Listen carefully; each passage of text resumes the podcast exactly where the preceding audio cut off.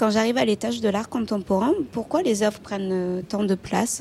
Certaines d'entre elles sont vraiment monumentales et euh, je me demande comment vous faites pour les installer. Bonjour, bonsoir, bienvenue dans le musée en question. Aujourd'hui, nous sommes dans la partie contemporaine du musée, le niveau 4. Et là, on peut se sentir un peu déboussolé. Les œuvres sont immenses, mais pas toujours. Ce ne sont pratiquement plus des tableaux ou des sculptures au sens classique. Beaucoup d'objets, de matières, de formes, d'où cette interrogation sur la complexité de leur installation au musée. Pamela Stitch, qui a composé la grande galerie centrale du niveau 4 uniquement avec des artistes femmes, nous explique ce que reflète cet ensemble éclectique d'œuvres.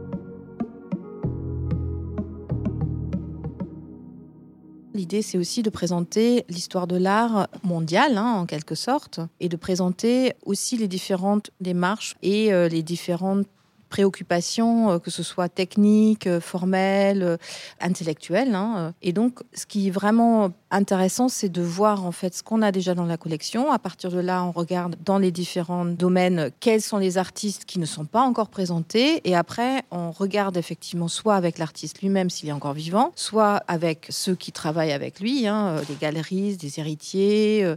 On regarde qu'est-ce qu'on peut encore trouver comme œuvre qui les représente au mieux. Ou parfois, peut-être, ça peut être aussi même un ensemble d'œuvres. Hein, c'est pas forcément monumental, je veux dire. Ça peut être aussi des petites œuvres euh, qui font un sens ensemble. C'est tout un ensemble de collaborations. En fait, c'est vraiment une, des rencontres aussi, hein, donc avec les mécènes, avec les héritiers, avec les galeristes. Donc, il y a vraiment tout un travail qu'on voit pas quand euh, on l'accroche dans la salle, que le public peut découvrir quand il voit effectivement don de quelqu'un ou don de l'artiste. Vous voyez, on peut voir un petit peu euh, comment euh, cette œuvre est entrée en collection. En fait, c'est vraiment un, travail euh, parfois longue haleine. Pour arriver dans la collection, le chemin est long, invisible et complexe pour les œuvres. Mais avant de parler des œuvres que l'on voit ici dans le musée, petite parenthèse de vocabulaire. Ici, les œuvres sont appelées des ensembles, des installations ou des pièces. Dans l'art contemporain, les artistes ont commencé à travailler toutes sortes d'objets, toutes sortes de matières, toutes sortes de techniques. Donc tout peut y passer, hein, comme on a vu avec César qui a compressé euh, des voitures. Enfin, vous voyez, c'est vraiment très très large.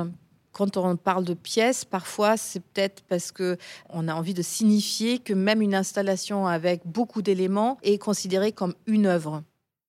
Dans l'épisode précédent, nous avons parlé de l'accrochage des œuvres dans la partie moderne du musée, à l'étage au-dessus. Comment se passe ici la présentation des œuvres? L'art conceptuel a profondément euh, changé euh, le travail de beaucoup d'artistes, c'est-à-dire qu'il y a énormément de questionnements autour de comment présenter les œuvres, comment les adapter à l'espace. Pour beaucoup, c'est très important hein, de pouvoir soit être complètement libre euh, dans la présentation, soit être très très précis. Enfin, c'est vraiment ça, ça dépend vraiment des artistes. C'est extrêmement variable en fait pour chaque œuvre d'ailleurs, systématiquement nous demandons à l'artiste comment il voudrait que son œuvre soit présentée. Là, on est en face de, par exemple, d'œuvres de Buren. Bah, la demande a été de les mettre au plus bas, hein, de pas les mettre euh, à 1,50 m euh, de hauteur euh, comme on le fait pour la plupart des œuvres au mur. Donc la position de l'œuvre peut être aussi complètement une partie intégrante en fait de l'œuvre et de l'installation. Enfin bref, moi j'ai travaillé pendant plus de dix ans là sur euh, sur la collection, c'est vrai que euh, on achète plus uniquement, enfin très rarement euh, une peinture qu'on peut accrocher comme on veut. On a de plus en plus d'œuvres avec toutes sortes de matériaux qui ensuite nécessitent aussi des consignes très précis. En fait, on s'imagine pas forcément, mais il y a tout un travail pour savoir dans quel contexte on peut présenter ces œuvres.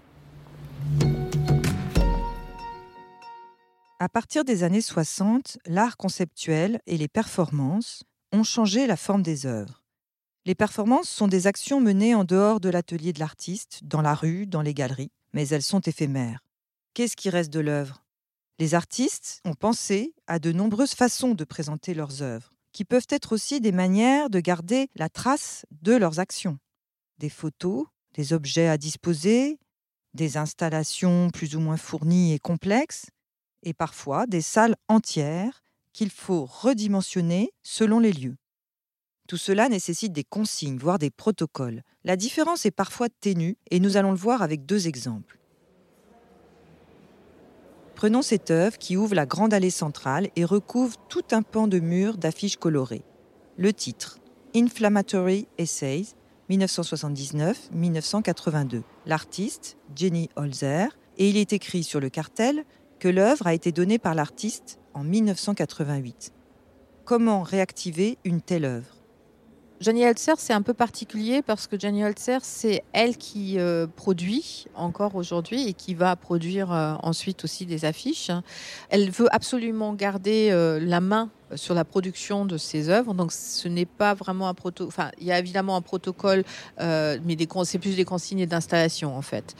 donc, pour chaque œuvre, d'ailleurs, systématiquement, nous demandons à l'artiste comment il voudrait que son œuvre soit présentée. Alors, reprenons. L'artiste vivante donne au musée des consignes pour installer ses affiches, qui à l'origine avaient été placardées dans les rues de New York lors d'une performance. Vous saisissez le processus. Performance, adaptation muséale et réactivation aujourd'hui d'une œuvre très visionnaire. J'ai choisi de présenter euh, Inflammatory Essays. Euh, c'est une œuvre euh, fin des années 70. C'est des affiches sur lesquelles à chaque fois il n'y a que des écritures. En fait, ce sont que des textes qui sont de 20 lignes à peu près, d'une prise de position politique, hein, mais inflammable, hein, comme, le, titre le dit, des positions qui ne laissent pas forcément indifférents. Il y a une espèce d'actualité euh, avec les moyens des années 70-80. À l'époque, c'était euh, la performance dans l'espace public. Et évidemment, dans un musée aussi, on est en, espace public.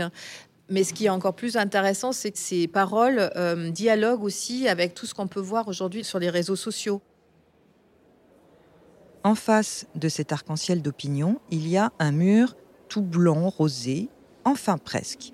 En s'approchant, on voit un tout petit texte, une phrase. Once there was a little boy and everything turned out all right. The end. Que l'on peut traduire par Il était une fois un petit garçon et tout est bien qui finit bien. Fin. C'est une œuvre de Louise Lawler qui doit être réalisée in situ, un texte transféré en lettres de couleur bleue sur un mur peint en rose latex. C'est vraiment euh, une phrase qu'elle pose hein, et que le public euh, peut prendre à sa guise en quelque sorte. Ça parle à chacun euh, de manière complètement différente. Ici au musée, nous avons un protocole qui présente donc cette phrase en tout petit. donc là, c'est une toute petite phrase sur un très très grand mur, effectivement, qui est peint en rose pâle. Donc c'est vraiment, on doit s'approcher euh, pour la lire. Pas du tout la même euh, euh, démarche que Jenny Holzer en face, mais ça, ça donne un contraste. Les mots et le langage, ça peut être aussi une matière en fait avec laquelle on travaille. Ce sont deux exemples en fait qui dialoguent ici. Le musée est donc ici un espace de dialogue. Dans cette même galerie centrale, on tombe un peu plus loin, nez à nez, avec une dépouille de cheval accrochée et transpercée de composants électroniques. C'est Bonjour Tristesse de Gloria Friedman, réalisé en 1996. Gloria Friedman, c'est une artiste qui travaille depuis les années 80 euh, sur euh, le fait que l'homme euh, détruit la nature hein, et les animaux par la même occasion. Évidemment, elle ne tue pas les animaux pour les représenter. Hein, ce sont des dépouilles qu'elle récupère qui sont déjà là. Elle se sert donc de cette matière en quelque sorte pour montrer, pour avertir également euh, sur, euh, sur les risques d'une société post-humaine. Évidemment, l'intérêt euh, de réaliser ce genre de composition, c'est nous interpeller sur la nécessité de réagir aussi. Et oui, ici, le niveau 4 du musée se visite comme un lieu de dialogue, de débat, qui nous invite à réfléchir et à réagir. Rendez-vous pour le prochain épisode où il sera question de simplicité, de changement de valeur et aussi de réflexion. Au revoir, à bientôt. Réalisation, écriture et voix Delphine Coffin. Montage Léo Chardron. Mixage Yvan Gariel. Merci à Pamela Sticht sur une idée originale d'Yvan Gariel.